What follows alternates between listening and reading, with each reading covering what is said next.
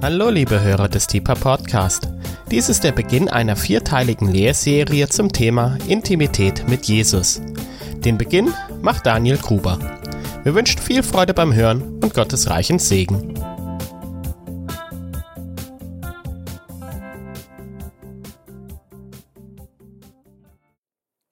Ich darf euch mit reinnehmen in ein Thema, was mich selber beschäftigt. Und es ist ja immer so was Schönes und wirklich Gutes, ähm, wenn man hört, dass, ja, also man kann Themen vorbereiten und die sind gut recherchiert und schöne Inhalte, ja, und man nimmt viel mit. Man kann aber auch Sachen über Sachen lehren, die überhaupt eine Herzenssache sind und das macht dann wirklich mehr Spaß. Ich hatte echt Lust auf heute Abend, weil ich wusste, ich darf über was lehren. Ich habe vorbereitet, aber ich hätte es nicht machen müssen, ja, weil mein Kopf, mein Herz voll genug ist äh, mit den Gedanken dazu und das ist einfach was ähm, was Tolles. Und deswegen glaube ich, dass ich euch da auch mit reinnehmen darf. Gerade dieses Wort Intimität, ja, und dann mit Jesus, Fragezeichen, Ausrufezeichen, finde ich echt ein richtig spannendes Wort. Und wir haben uns gedacht, hey, das ist ein bisschen was Kontroverses. Ja? Diese Frage, dieses Wort Intimität, das kennen wir aus anderen Kontexten. Und es ist erstaunlich, wie die Bibel eigentlich so mit Intimität und mit dem Vergleich von Gott und seiner Gemeinde umgeht. Und ich darf euch da aus meiner Perspektive heute Abend mit reinnehmen. Und ich bete auch noch mal gerade zum Anfang. Vater, wir danken dir für dein Wort und wir danken dir noch viel mehr für die Liebe deines Herzens, die dadurch offenbar wird. Und ich bete darum, Geist Gottes, dass du heute Abend mich benutzt, um Worte vom Vater, vom Sohn auf unsere Herzen zu schreiben. Herr, ich bete darum, dass du damit reinsprichst in das persönliche und einzelne Leben. Lass dieses Wort wirklich nicht leer zurückkommen, sondern lass in unseren Herzen bewegt werden, Herr, dass du reinsprichst in uns, dass du neue Offenbarung gibst in unsere Herzen. Amen. Ich starte den ersten Teil von vier, ja, ähm, mit einem Punkt, den müssen sich bei uns alle Neueinsteiger anhören. Ja, also alle, die Intro machen, Einführungsseminar bei uns im Gebetshaus, das wir zweimal im Jahr ungefähr machen für so eine Gruppe von 10 bis 15 neuen Mitarbeitern, die kriegen immer eine Schulung unserer Werte. Und da darf ich immer loslegen und ich fange das immer mit folgender, folgendem Punkt an. Die Frage, deswegen die meisten von euch kennen das hoffentlich. Ja? So, wenn ihr aufmerksam wart in den Intros, kennt ihr diese Frage. Die erste Frage ist, welche Frage stellt Gott dem Menschen? Die allererste Frage. Was ist die allererste Frage, die Gott dem Menschen stellt? Ja? Wo bist du? Sehr gut. Die allererste Frage von George habe ich mal gelernt, die Bibel denkt dialogisch. Ja, so. Biblisches Denken ist dialogisch und ich finde das total spannend. Die allererste Frage, die Gott dem Menschen stellt. Ich habe mal ähm, früher gehört, dass äh, einer, wer war das? Einer der größten Evangelisten des letzten Jahrhunderts, äh, Billy Graham. Genau, ich muss gerade kurz, ja, letztens gestorben, diese fette Biografie, die bei mir im Buch steht von ihm. Ähm, der hat mal gesagt, die Bibel ist wie ein großer Liebesbrief. Und als ich angefangen habe, die ganze Bibel zu lesen, habe ich zwar viele coole Stellen drin gefunden, aber diese Sache dachte mir, ja Gott, also ganz ehrlich, das ist ein bisschen sehr romantisch zu sagen, die Bibel ist wie ein Liebesbrief. Ja, also ernsthaft, hast du die Sachen mal gelesen? Und dann habe ich aber gemerkt, diese, also diese Aussage von ihm, die hing mir nach, bis ich irgendwann, und ich kam irgendwann, aber das ist nach Jahren, ja, das mit Jesus gehen und Bibel lesen, wo ich gemerkt habe, hey, ganz ehrlich, ich glaube, der hat echt recht. Ich glaube wirklich, dass so viele Punkte da drin eigentlich nur dafür sind, damit wir Menschen das verstehen, dass er nach uns ruft, wo bist du? Ich finde das so spannend, dass du ganz am Anfang, ihr kennt wahrscheinlich alle diese, alle diese Stelle, ja, wo Adam und Eva sich verstecken müssen, ja, weil sie gerade das erste Mal sich gegen Gott gewendet haben. Und das ist so krass, weil Gott der Vater nicht sagt, was hast du getan? Ja, das wäre meistens wahrscheinlich unsere erste Frage, warum hast du das getan? Ja, so, oder keine Ahnung, wenn es total äh, pädagogisch ist, so, wieso hast du das gemacht? Was hat dich dazu bewegt? Ja, lass mich, gib mir Einsicht da drin, was auch immer. Ja, irgendwie konfrontieren damit. Das Krasse ist, dass Gott sagt, Gottes Frage ist, die erste Frage, die auf dem Herzen brennt, ja, ist, wo bist du? Nicht, was hast du getan, sondern wo bist du? Und ich glaube, dass diese erste Frage, die uns die Bibel zeigt, von Gott in die Menschheitsgeschichte rein, eine Frage ist, die tiefer Gottes Herz uns nicht offenbaren könnte. Wenn du nur bis dahin die Bibel lesen würdest, dann hättest du die Kernfrage Gottes an dich verstanden. Wo bist du? Und das finde ich beeindruckend. Ich glaube, dass diese Frage durch die Menschheitsgeschichte Gottes Kernanliegen ist. So, ich gucke weiter, ich lese weiter mit dieser Frage, die reinhalt, ja, wie in jedes Jahrhundert seitdem reinhalt. Wo bist du, Mensch? Wo bist du? Ja, und lese weiter und sehe, da gibt es irgendwann diese Stelle, also ich zeige euch einfach mal ein paar Sachen auf, ja, über diesen Bogen der Bibel. Da gibt es diese Stelle, wo Gott Mose, nachdem das Volk aus Ägypten rausgeführt hat, ich glaube Exodus 25 ist das, glaube ich, sagt er, bau mir ein Zelt ja, das ist die Stiftshütte. Bau mir ein Zelt, damit ich in eurer Mitte wohnen kann. Ja, wir haben diese Frage im Kopf, wo bist du? Dieses, ich will, bei, ich will da sein, wo mein Volk, ich will in eurer Mitte wohnen. Das ist Gottes Idee, bau mir ein Zelt, damit ich in eurer Mitte wohnen kann. So, wir gehen weiter, wir sehen ganz, ganz viele, oh, ganz, ganz, ups, das haut mich von den Schuhen, ja, von den Socken, wie sagt man das? Ähm, wir gucken weiter, wir sehen, Jesus selber, ja, kommt um zu suchen, was verloren ist. Habt ihr das schon mal gehört? Ja, Gott selbst wird Mensch, um zu suchen, was verloren ist. Mensch, wo bist du? Krass. Der legt seine Herrlichkeit ab. Also könnt ihr mal sehen, wie wichtig Gott das ist, dass wir auf diese Frage reagieren. Er legt seine Herrlichkeit ab. Er wird sogar, ja, das ist so schön, wie es in, ne, ähm, einer der Briefe heißt, so wie er ähm, sogar noch niedriger wurde, ja, so als Mensch, weil er sich selber hat kreuzigen lassen und die Dinge. Also total krass, um zu suchen, was verloren ist. So. Und dann, also dieser Wunsch nach Gemeinschaft, der geht noch weiter. Dann geht Jesus, ja, Johannes 14, und sagt uns, es ist gut, dass ich gehe, weil dann kommt der Heilige Geist, weil ich will euch nicht verwaist zurücklassen. Krass. Gottes Sehnsucht ist, dass er mit dir Gemeinschaft hat. Und das ist krass. Dann kann das hören aber es muss in der Tiefe auch begriffen werden. Also ich kann euch damit Gedanken eröffnen, aber das muss weiter gekaut werden. Und deswegen, ich kann euch da ein bisschen mit reinnehmen. Ja? Aber das ist die persönliche Frage. So, und wir sehen, dass es also weitergeht ja, in den Kern, ähm, dass er uns will. Jetzt ist natürlich das Spannende, zu gucken, wenn ich nach der ersten Frage frage, auch zu gucken, was ist die letzte Antwort von den Menschen zurück an Gott. Und ihr seid ja alle sehr gebildete Gebetshäusler hier. ähm, was ist die letzte Antwort, die die Menschheit zurück an Gott gibt? Sehr gut. Ihr könntet das im Chor alle sagen, gell? Sehr gut. Das Spannende ist, wenn du das also jetzt in dem gesamten Bogen der Ich habe Hanna nicht ganz verstanden. Oh ja, ich, ich kann es nochmal wiederholen, damit es auch für die Podcast-Hörer, die ungebildet, nein, kein Scherz. Sein Scherz. Die letzte Antwort ist natürlich, komm, Herr Jesus. So, in der Offenbarung ganz am Ende, Kapitel 22, kommt es zweimal, dieses Komm. Ja, der vorletzte Vers der Bibel, komm, Herr Jesus. Und ich finde das total krass, ähm, dass da steht, ja, ich glaube, das ist ein paar Verse früher, steht dann, der Geist und die Braut rufen, komm, Herr Jesus. Der Geist, der Heilige Geist, der öffnet der Zugang durch Jesus. Ja, mit der Braut, der Kirche, also hier haben wir direkt ein Bild von Intimität. Ja, das Bild der Braut ja, ruft nach ihrem Bräutigam, komm. Das wirklich Krasse an dieser gesamten Menschheitsgeschichte, an diesem Bogen ist, dass die Antwort nicht nur ist, hier sind wir oder hier bin ich, sondern in der Menschheit, in, der, in den Menschen ist was passiert, in den Einzelnen, dass sie durch den Heiligen Geist wirklich verstanden haben, wie tief diese Frage des Vaters ist. Nicht vorwurfs, vorwurfsvoll, ja, sondern wirklich nach der Person. So, Lisa und ich sind gerade dabei, Eltern zu werden so das Baby wächst im Bauch heran und wir so, boah, wie krass, wir lieben dieses Kind jetzt schon, ja, so jetzt schon. Das ist so verrückt. So, der liebende Vater ruft, wo bist du? Und die Kirche versteht das und sagt nicht nur, hier sind wir, sondern sie versteht den Hintergrund dieser Frage, die Liebe dieser Frage dahinter und sagt, wir wollen auch dich, Jesus. Von ganzem Herzen, wir wollen dich. so stark, dass wir sagen, komm, Herr Jesus.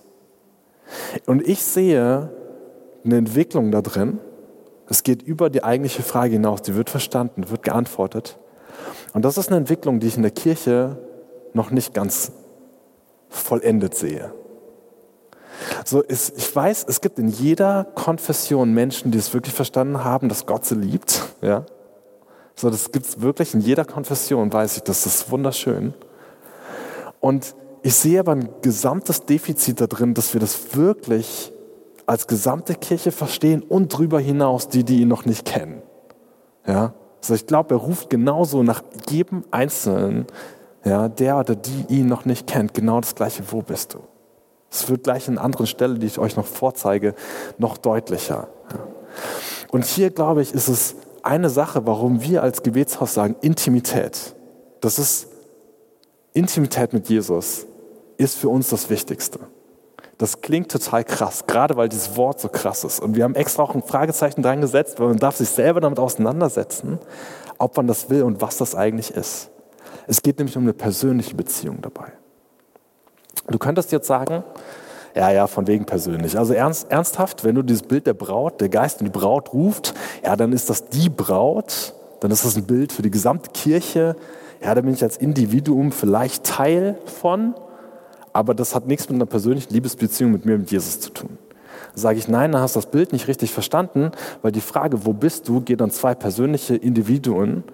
Und wenn Jesus sagt, ich bin gekommen, um zu retten, was verloren ist, dann geht es um persönliche Leute wie Zachäus und andere, ja, die er wirklich sucht.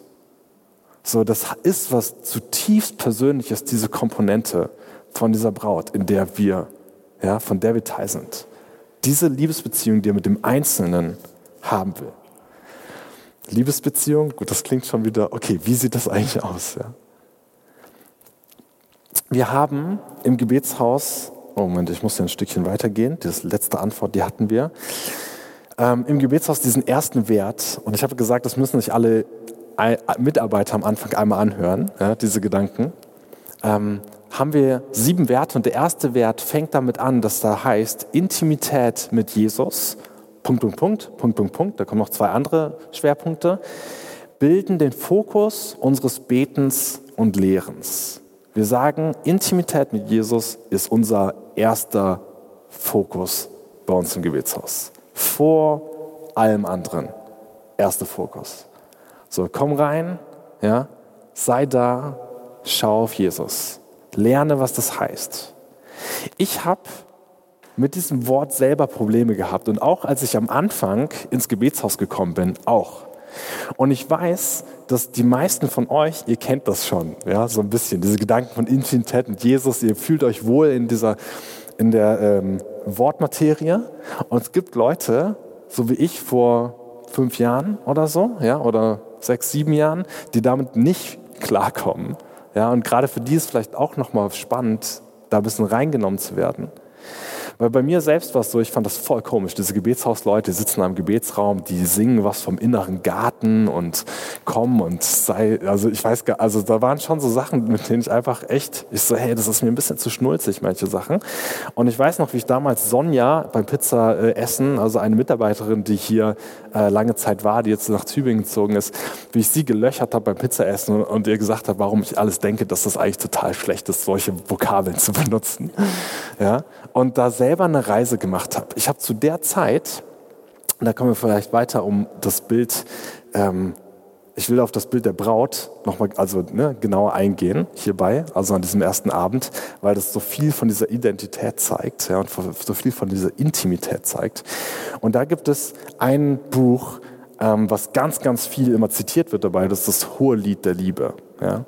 Ähm, und das ist ein, ein Lied, ein Liebeslied ja, von Salomon und Sulamit und ähm, schöne Lyrik und ziemlich sexy und heiß. Ja, so und ähm, das habe ich nicht richtig verstanden am Anfang, wie das im Gewürzhaus die ganze Zeit so aus, auf diese Intimität ausgelegt wurde.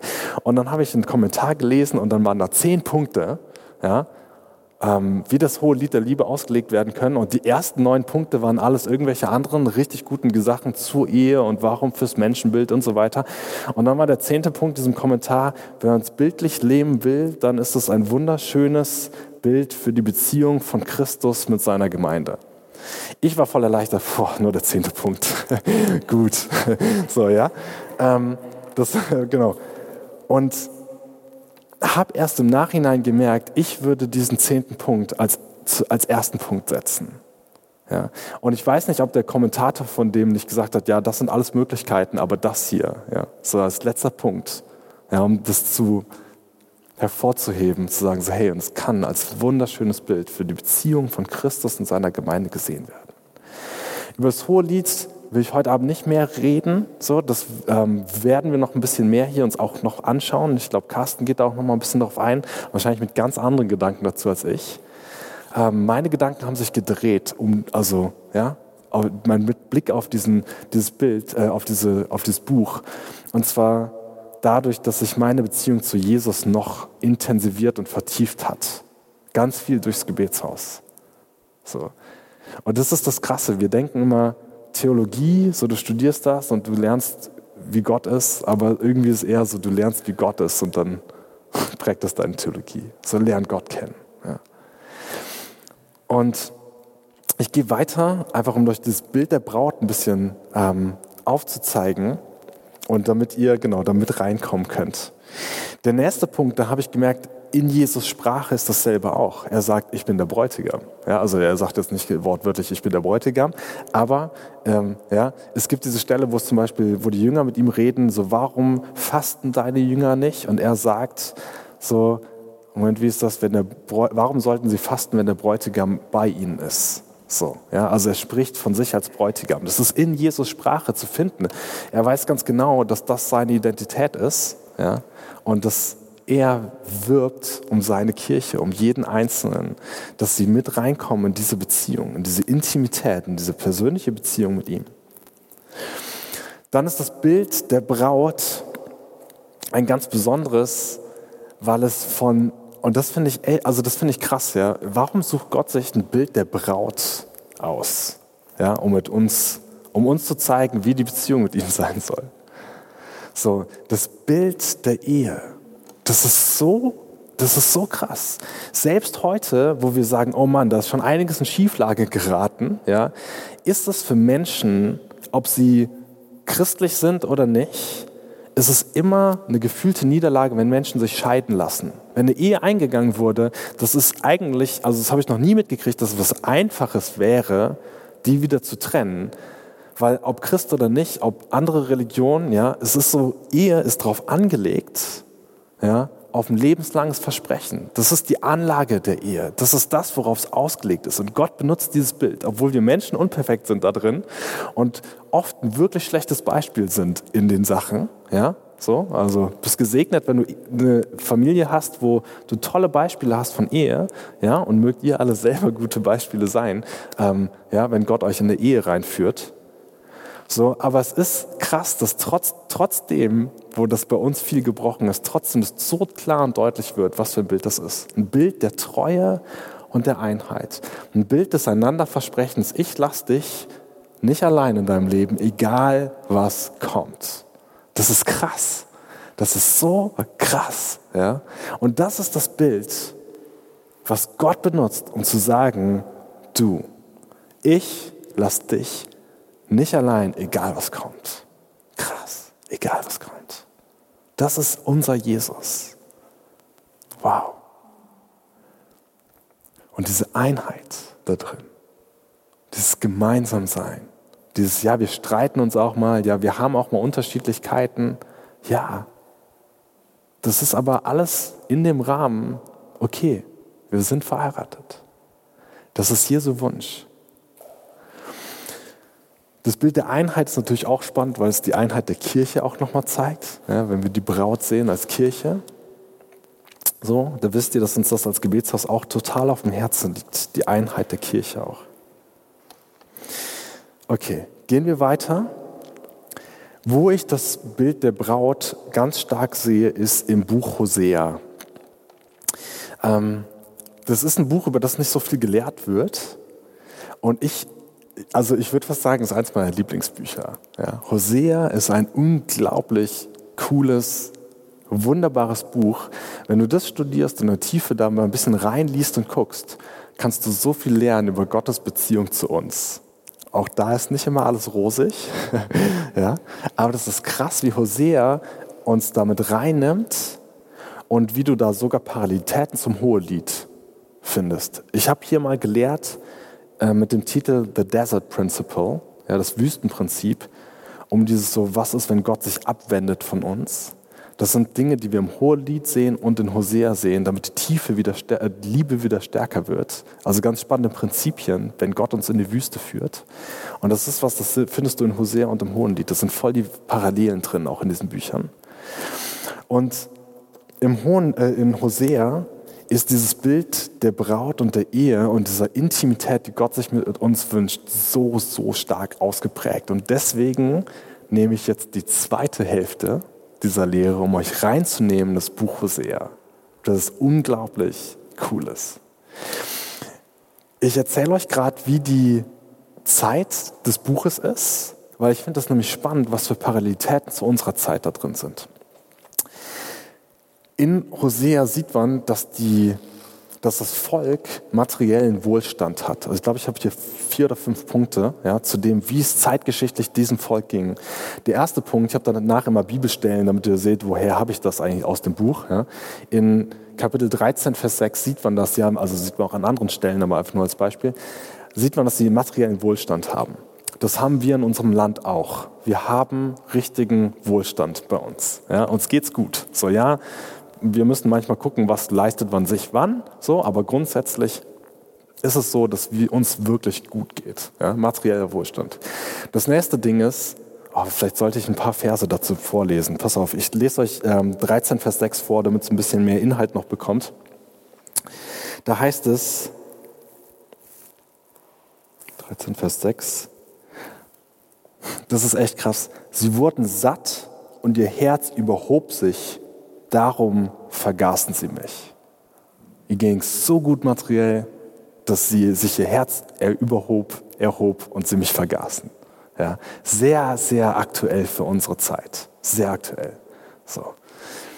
Der nächste Punkt, auch in Not rufen sie nicht zu ihm. Kapitel 7, Vers 14. So, wo richten wir unsere Rufe, unseren Ruf in Not hin? Da heißt es, oh, jetzt bin ich bei Daniel. Oh, Daniel 7, Vers 14 ist bestimmt auch gut. Garantiert.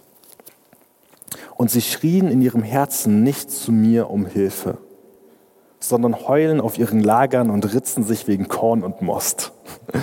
Ja, wegen materiellen Nöten in dem Fall, ja, weil sie da vielleicht gerade irgendwie Panik haben, dass jetzt irgendwie ihr neu gekauftes Haus doch nicht ja, irgendwie gut abbezahlt werden kann, fangen sie an, sich zu ritzen, anstatt zum Herrn um Hilfe zu rufen und zu fragen, was sie tun sollen. Der nächste Punkt, sie vertrauen auf die eigenen Wege. Das ist so was Menschliches. Sobald es uns irgendwie gut geht, wir Material, Ressourcen haben, setzen wir auch unser Vertrauen rein. 10 Vers 13, da heißt es, weil du auf deinen Weg vertraut hast und auf die Menge deiner Helden. Ja, also in dem Fall quasi auf dein Militär. So, das ist deine Stärke. So, nein. Nächster Punkt, sie leben in Ungerechtigkeit und Lüge. Krass. So, das tun wir an vielen Stellen auch. Und Ungerechtigkeit und Lüge. Ich meine, ich bin froh, in Freiburg in einer Stadt zu sein, die sich so viel Gedanken über auch Ungerechtigkeit macht. Ja, diese ganzen Sachen von, wie sieht fairer Handel aus und solche Dinge. Ja, ähm, wenn ich überlege, wie wir, weiß nicht, Zwangsprostitution, andere Dinge irgendwie äh, ne, bedenken, das ist echt, also ist gut, dass wir uns viel Gedanken darüber machen, ja, über ungerechte Strukturen, in denen wir leben. So, das war in der Zeit genauso, ja, dass die auch in ungerechten Strukturen lebten. Und der nächste, sie dienten anderen Göttern. 4, Vers 13 lese ich auch kurz vor. Auf den Gipfeln der Berge opfern sie und auf den Hügeln bringen sie Rauchopfer dar. Unter Eichen und Storaxbaum, habe ich, sorry, um ehrlich zu sein, weiß ich nicht, was das ist, und so weiter, bringen sie ihre Opfer dar. Also dieses so, sie ehren andere Götter und nicht Gott, den Vater, Sohn, Heiligen Geist. Ich finde das total spannend, das zu sehen, dass diese Zeit gar nicht so anders war als unsere. Deswegen glaube ich, können wir so viel lernen auch davon. Ja, zumindest von dem Kontext. Einige Jahrzehnte später ging es dieser Region ganz anders, ja, nachdem Krieg da war und andere Sachen passiert sind. Aber zu der Zeit, zu dem Zeitpunkt ging es denen ziemlich gut.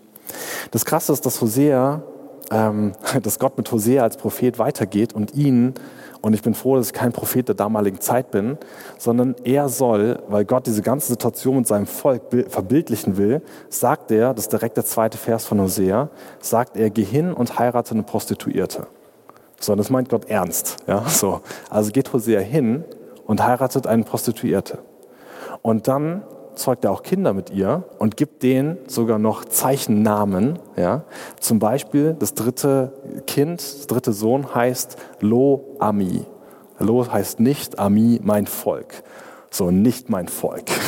So, ja, boah, krass, ja, so richtig krass. So Gott, so, das ist der Ist-Zustand. Nicht mein Volk. Ihr Herzen wurden satt und die haben sich überhoben.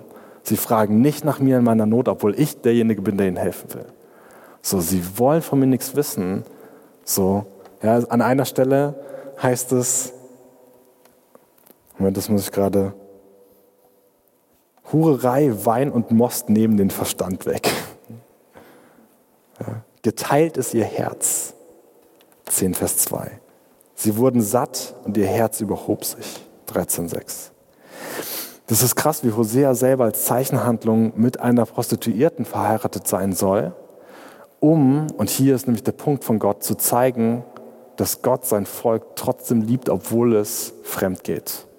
in einem Vers heißt es, ich will meinen Lieb Liebhaber nachlaufen, ja, sagt das Volk.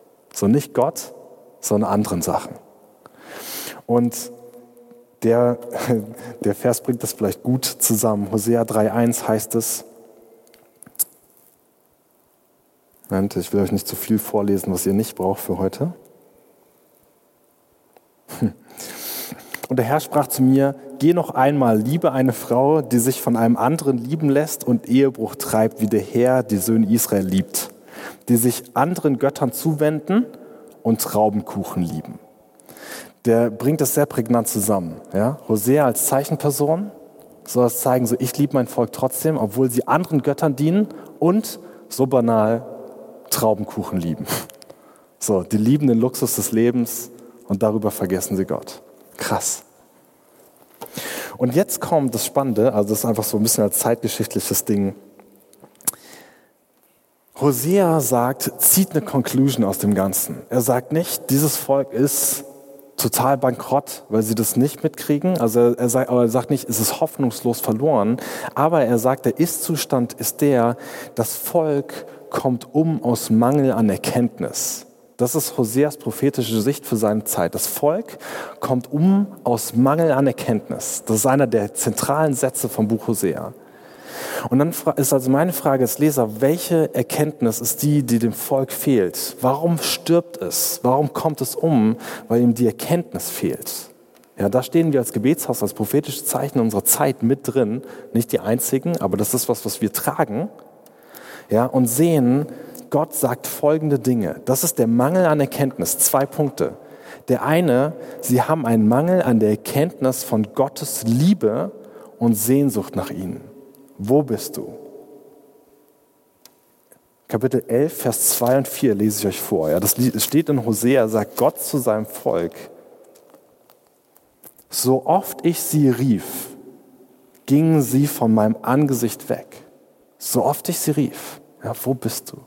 Ging sie von meinem Angesicht weg. Und ich, ich lehrte Ephraim, also ein Stamm, ein Stamm Israels, ich lehrte Ephraim laufen. Ich nahm sie immer wieder auf meinen Arm, aber sie erkannten nicht, dass ich sie heilte. Mit menschlichen Tauen zog ich sie, mit Seilen der Liebe. So, er, das ist Gottes Ringen Sie erkannten das nicht. Sie erkennen es nicht, dass ich sie will. So, das ist echt Gottes Not hier zu sagen, so, das, die, die, Menschen erkennen das nicht. Ja, und das ist das, der Mangel des Volkes. Mangel an Erkenntnis von Gottes Liebe und Sehnsucht. Und der zweite Punkt, Und ich glaube, das ist super aktuell. Ja? Also wenn ich mir meine Nachbarn vorstelle, die ich total nett und cool finde, und ich denke mir, boah, ganz ehrlich, meine, die leben so ein hammergutes Leben. Aber es ist spannend, so wenn, ich, wenn wir anfangen über Jesus zu reden, dann wird es plötzlich ganz, oh, das ist ganz schwierig. Da denke ich mir so, ey, oh, und ich wünschte mir, die würden verstehen, dass Gott sie persönlich, dass Jesus sie liebt und will. Genau so. Sagt so, ich, ich rufe dich. So, komm zu mir. Ich will dich auf meinen Arm nehmen. Ich will dich heilen. Ich will da sein mit dir. Ich will Gemeinschaft. Ich wünsche mir das. Ja. Und der zweite Punkt, neben diesem Mangel an Erkenntnis der Liebe Gottes, ist ganz stark der Mangel an der Erkenntnis, dass alles Gute von Gott kommt. Ihr Herz überhebt sich, weil sie so viel Kost weil wir so viel Wein und Most und andere Dinge haben, überhebt sich ihr Herz und vergisst Gott. Dabei ist das Gute alles, was von Gott kommt. Ja? In, Vers, in Kapitel 2, Vers 10 heißt es, jetzt, Moment, aber sie erkannten nicht, ja, der Mangel an Erkenntnis, aber sie erkannten nicht, dass ich es war, der ihr, das, also der ihr, ja, das ist im Hintergrund die Sprache der Braut, ja, der ihr das Korn und den Most und das Öl gab und dass ich ihr das Silber vermehrte und das Gold. So, sie haben es nicht erkannt, dass all der Reichtum von mir kam, all das Gute, was ich gegeben habe, von mir kam. Stattdessen nehmen sie es, lieben den Traubenkuchen, sagen super, sind satt, ihre Herzen werden fett, sie denken, wir brauchen Gott nicht und ihr Herz überhebt sich und da ist das Schlamassel. So, sie kommen um aus Mangel an Erkenntnis. Und das absolut krasse für mich ist hier, menschlich würde ich jetzt sagen, okay, er hat alles versucht. Er sagt, so oft ich sie rief, haben sie nicht gehört. Ich würde jetzt menschlich sagen, okay, so Gott ist auf der Suche nach Intimität mit dir und mir und ja, den Nationen, ja, unserer Stadt, unseren Nachbarn, unserem Land, unseren Arbeitskollegen, ja. So, und Gott hat es versucht. Und da würde ich vollkommen verstehen, wenn Gott sagt, okay, wisst ihr was, ihr, ihr habt es nicht, nicht geschnallt, das war's. So, macht selber. Und das Heftige ist, und das kommt im Hosea-Buch so gut durch, wie in wenig anderen Büchern, finde ich, dass Gott trotzdem weiter um sie wirbt. Und das finde ich absolut erstaunlich. Ja, Gottes Gnade ist jeden Tag wieder neu. Er wirbt wieder neu um unsere Herzen. Und ich lese euch auch hier einfach Stellen vor, die für sich selber sprechen können. Kapitel 2, Vers 21 und 22. Und ich will dich mir verloben in Ewigkeit, ja, Treue. Und ich will dich mir verloben in Gerechtigkeit und in Recht und in Gnade und in Erbarmen ja, in Treue will ich dich mir verloben und du wirst den Herrn erkennen. Dieses Bild der Braut und der Ehe ist so, und wie oft das wiederholt und mit was für einem Nachdruck. Ich will dich mir verloben. Ich will, dass du mein bist. So, ich habe Verlangen nach dir.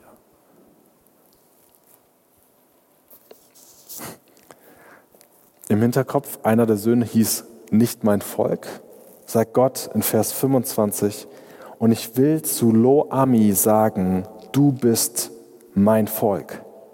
Den Ist-Zustand umdrehen und sagen, du bist mein Volk. Und er wird sagen, mein Gott. Das ist das Krasse. Hier ist die, also die Parallelitäten in der Bibel sind unglaublich. Ja. In Offenbarung 21, 22, wenn das himmlische Jerusalem auf die Erde kommt, ja, dann wird da gesagt, so siehe das Zelt Gottes bei den Menschen. Gott endlich, finally, der Wunsch in der Mitte seiner ja, Geliebten zu wohnen wird wahr. Und da heißt es, und sie werden sagen, mein Gott. So, das ist sein Wunsch, dass wir ihn erkennen, verstehen, was für eine Liebe er hat zu uns. Das ist durchdrungen durch die ganze Bibel. Das ist so krass. Und ich weiß, wie Menschen damit ringen, das zu verstehen. Ich weiß, wie Menschen damit ringen, zu sagen, so ist es wahr. Liebt Gott mich wirklich?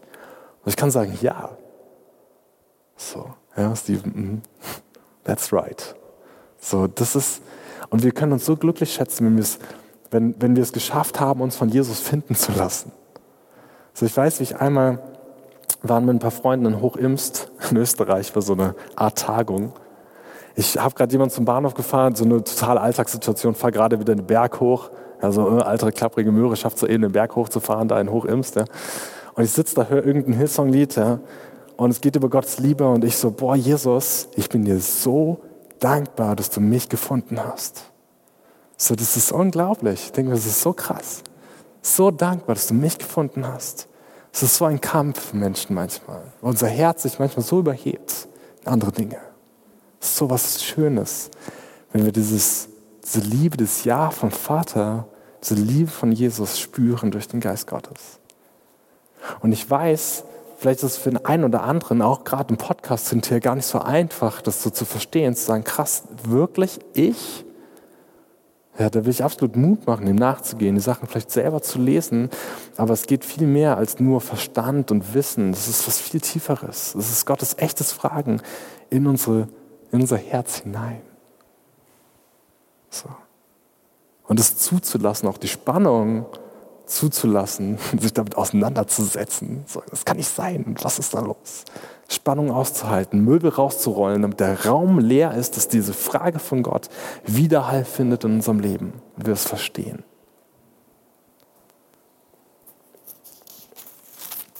In Kapitel 11, Vers 8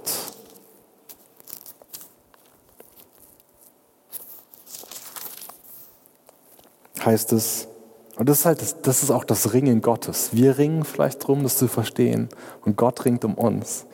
Er sagt, wie sollte ich dich preisgeben? Hier geht es natürlich an Israel, in dem Fall Ephraim. Wie sollte ich dich ausliefern lassen?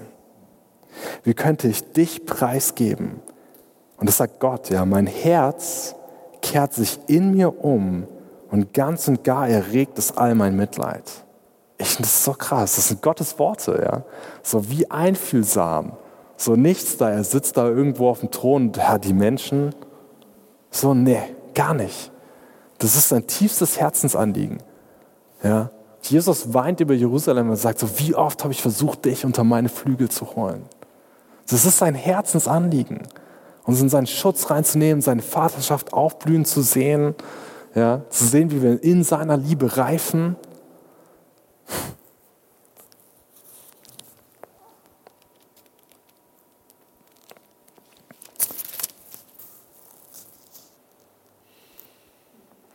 Kapitel 14, Vers 5 heißt es, ich will ihre Abtrünnigkeit heilen. Ich will sie aus freiem Antrieb lieben. Krass. Wieder. Wieder. So, und ich glaube, das gilt persönlich für uns. Aus freiem Antrieb entscheidet Gott sich wieder, uns zu lieben, obwohl wir so sture, dumme Leute manchmal sind. manchmal, nicht immer. Und das zieht sich durch das ganze Buch Hosea durch, bis im vorletzten Vers wieder von diesem Buch dieser wunderschöne Satz hier steht. Ich, sagt Gott, bin wie ein grüner Wacholder, nur an mir wird Frucht für dich gefunden. Ich finde das so krass. Das so, er sagt nicht überheblich so, du bist so blöd. Du, ganz ehrlich, ja, ja, schöne Auto, Haus, Kinder und so weiter wird dein Leben nicht füllen, ja, wirst du selber merken. So, nee, das sagt er nicht. Er sagt, ich werb um dein Herz und verstehe, ich bin. So, ich bin wie ein grüner Wacholder, nur an mir, verstehst, wird echte Frucht für dich gefunden, von der wirklich dein Inneres satt wird. So, Jesus sagt, ich kann das geben, das Wasser des Lebens und sogar umsonst. Das ist so krass. Die in Offenbarung 22 heißt, äh, der Geist und die Braut rufen, komm Herr Jesus. Und die, die es hören, kommen herbei, um das Wasser des Lebens zu nehmen umsonst. Die, die es verstanden haben, die ihre Intimität nach Jesus rufen, ja, und laut rufen und sagen, Jesus, wir wollen dich. Das macht Aufmerksamkeit, das macht Schlagwellen. Andere Leute hören das, kommen dazu und merken, wow, hier ist Wasser des Lebens umsonst. Krass. Menschen sehen, wie wir lieben. So, wenn wir es verstanden haben, wie er uns liebt. Es ist so besonders. Und genau da rein stellen wir uns als Gebetshausgemeinschaft in diesem Land, sagen Intimität mit Jesus. Ja, das ist unser Hauptfokus. Weil wir wollen nicht, dass unser Volk unsere Generation, unsere Stadt umkommt aus Mangel an Erkenntnis, weil wir nicht verstanden haben, wie sehr er uns liebt. So, ich dachte ernsthaft mal, Liebe ist überbewertet bei den Christen, die sollen mal lieber mehr tun. Jawohl. so, bis ich irgendwann verstanden habe, so, nee, das ist die absolute Basic-Grundlage. So, wenn wir das nicht blicken, forget it. So darauf aufgebaut kannst du alles andere machen. Auf der, auf der, wenn du deine Identität als Braut verstanden hast, ja, so und als geliebtes Kind, nehme ich mal mit dazu, ist auch eine Intimität. So darauf aufgebaut geht der Rest. Aber das ist notwendend, notwendend. Ja, notwendig. Danke, das war das Wort, das ich gesucht habe. Notwendend, notwendig. Und wenn ich das lese von Hosea und wenn ich sehe, was wir als Gebetshausgemeinschaft zumindest versuchen, ja, und das klingt so krass Intimität mit Jesus, ja, es ist einfach eine persönliche Beziehung mit ihm. Und das ist dem, nachdem wir immer wieder nachjagen, und das ist wie Goldschürfen, das ist wie den manchmal auch trockenen Boden aufreißen und gucken, wo ist das Gold, ja. So, so ist das, was wir manchmal machen, so, ja. Also, selbst die Ängsten von uns, die irgendwie wo man denkt, so, boah, die sind wahrscheinlich so super krass, immer sofort in Gottes Gegenwart drin, da, ja, Gebetsraum oder beim Kochen zu Hause oder wo auch immer. Hey, das ist auch unsere Suche. So, das immer wieder den Raum des Herzens weit zu machen, damit diese Frage von Gott an uns, wo bist du, auch in unserem Heute Widerhall findet. Eines der krassesten Sachen bei Beziehung finde ich, die lebt nicht aus der Vergangenheit. Keine Beziehung lebt aus der Vergangenheit. So, das ist, wenn ich mich jetzt zurücklehnen würde, sagen so, wow, Lisa hat mich so beeindruckt, hat mir so den Kopf verdreht, damals vor äh, sieben Jahren, acht Jahren, ich habe schon wieder, Moment, ich muss kurz rechnen, ach, äh, neun Jahren wird sie. Schatz, die Zeit mit dir verfliegt. Ich hätte, ähm, yes. so, ich könnte sagen, so wow. Und darauf lehne ich mich jetzt zurück und sage, das trägt unsere Ehe bis ins hohe Alter. Amen. so, aber nein, die Beziehung mit Gott, die lebt nicht nur aus einzelnen guten Erinnerungen und Erfahrungen. Die sind Erfahrungsreichtum und Schatz. Das macht die Beziehung reicher. Aber es braucht immer wieder Frisches und Neues, Zeit miteinander zu haben. Genauso unsere Beziehung mit Jesus. Ich bin so erstaunt, dass es immer wieder neu entflammen darf. Ja? So, das ist so was Schönes, so was Besonderes, so was Kostbares. Und ich sehe, wenn ich Gottes Wunsch nach Gemeinschaft mit uns sehe, wenn ich sehe, wie wir als Geme Gebetshausgemeinschaft dem nachjagen in all unserer Unperfektheit, ja, dem nachjagen, dann ja, und auch manch andere Bewegungen, Dinge und Aufbrüche und Menschen sehe, die auf ihren Knien vorm Herrn sind, die suchen, ja, dann denke ich, da ist Hoffnung nicht nur für uns, ja, nicht nur für uns beide so, ja, da ist nicht nur Hoffnung für uns da, so dass wir das noch, dass wir das richtig leben dürfen, sondern da ist auch Hoffnung für unser Land. Ich habe letztens mit jemandem geredet, ich bin damit ähm, gleich am Ende, habe letztens mit jemandem geredet, der so ganz unform, so sage ich mal, ja, komplett, äh, also relativ kirchenfern gesagt hat, so, ja, also wenn man sich die Kirche in Deutschland anguckt, ja, also da ist ja auch wirklich, äh, also da, das ist ja quasi schon zu Ende, ja. Ähm, so, das, ne, also braucht man kein Hehl draus machen, Statistiken sprechen für sich, das war es eigentlich mit der Kirche. Boah, und wie ich in meinem Herzen merke, so nein, das war es noch nicht. So, da ist Hoffnung, weil er wirbt um uns. So, er wirbt an uns. Und Vater, ich danke dir für deine Liebe. Vater, ich danke dir für deine Liebe. Und ich danke dir dafür, dass wir das schöne Bild der Ehe nehmen dürfen, für deine Sehnsucht nach uns, Jesus dass du mit uns in Treue und Ewigkeit, dass du uns willst und nicht verlassen willst, nicht loslassen willst. Und ich bete echt darum, Herr, dass du mit diesem Abend und mit dieser Lehrserie nicht nur bei uns in unserer Stadt, sondern auch in unserem Land, Herr, wirklich neue Menschen dazu bewegst, dich zu suchen und sich finden zu lassen von dir. Und ich bete um eine große Gnade, Vater, von dir, dass wir deine diese liebende Frage von dir hören dürfen und verstehen dürfen.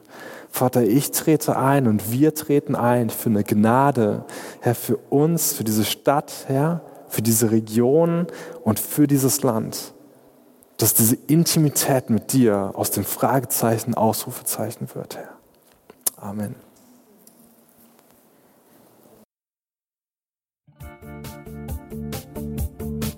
Liebe Hörer, wenn Sie noch weitere Abende aus unserer Deeper-Serie mit und nacherleben möchten, besuchen Sie uns einfach auf unserer Webseite www.gebetshaus-freiburg.de. Dort erfahren Sie auch, wie Sie uns finden können und wie Sie unsere Arbeit unterstützen können. Wir hoffen, Sie hatten viel Freude beim Hören und wünschen Ihnen noch Gottes reichen Segen. Ich reise, ich bin auf der Reise, mit dir auf der Reise zu deinem Licht. Jesus, du bist mein Weg, mein einziges Ziel.